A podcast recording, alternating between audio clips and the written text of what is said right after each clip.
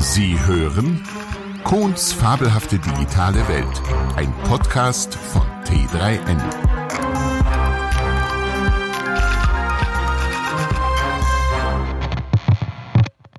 Unsere Zukunft ist digital. Unsere Zukunft ist rosig? Oder Bitcoins im Sparstrumpf unter der Matratze?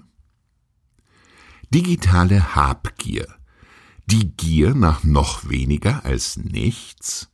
Oder Bitcoins und der Untergang des Abendlandes. Die Auerduld in München ist wunderschön. Ja wie, Sie wissen nicht, was eine Duld ist? Dabei ist es eines der ältesten deutschen Worte überhaupt und bedeutet ein jährlich stattfindendes Fest mit kirchlichem Anlass. Es handelt sich also um das Kirchweihfest in der Au in München. Und weil die Bewohner der Au besonders fromm sind und der Umsatz vermutlich den Pfarrer freut, gibt es die auch gleich dreimal im Jahr. Eine wundervolle analoge Angelegenheit mit volkstümlicher Unterhaltung und einem Markt, auf dem es alles gibt, was Rewe und Co. zum Glück nicht im Programm haben und somit ein Anlass, mal wieder nach allen möglichen unnötigen Dingen zu stöbern.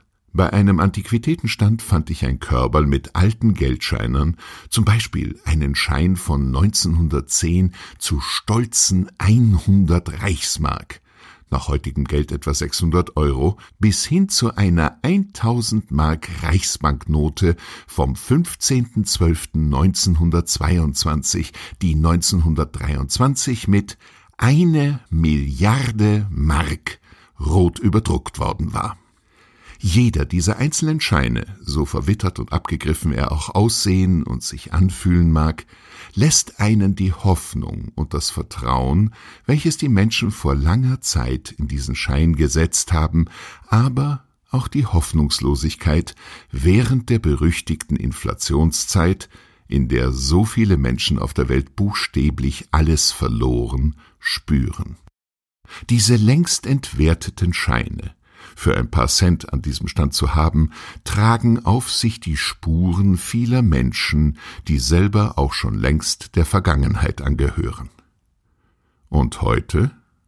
Ein Kollege, der mit mir die Garderobe teilte, starrte bei jeder passenden und unpassenden Gelegenheit in seinen Laptop, um zu sehen, ob seine Bitcoins gefallen oder gestiegen seien.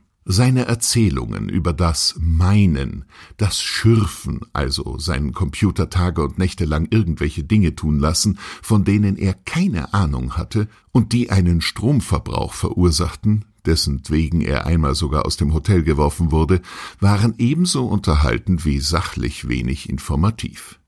Das Einzige, was mir blieb, war die Frage, was macht er damit? Die Antwort ich könnte das jederzeit gegen Euros eintauschen, aber das tue ich nicht, weil ich sehen möchte, wie reich ich noch werden kann, war systemisch erhellend. Er wird so lange mit dem Umtausch respektive Verkauf warten, bis der Bitcoin gecrashed ist. Und dann geht es ihm wie dem Fischer in dem Märchen von eben demselben und seiner Frau? Naja, verheiratet ist mein Kollege ja. Ich frage mich, der Gedanke, das Prinzip von Geld, Hoffnung, Vertrauen, Neid und Habgier zu entmaterialisieren und von einem Edelmetall respektive in der ersten Metaebene auf billiges Blech und Papier und nun in der zweiten Metaebene auf virtuelle Bits umzuprojizieren, ist das vielleicht ein so genialer Schachzug, nur um den Leuten das letzte Geld aus der Tasche zu ziehen, das wir noch gar nicht bemerkt haben, was da gerade vor sich geht?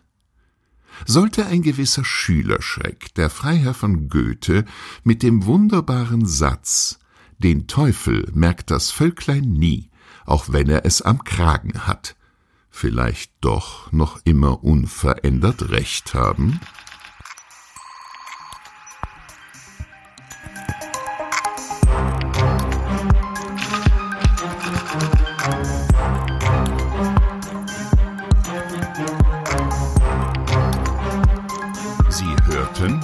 Kohns fabelhafte digitale Welt.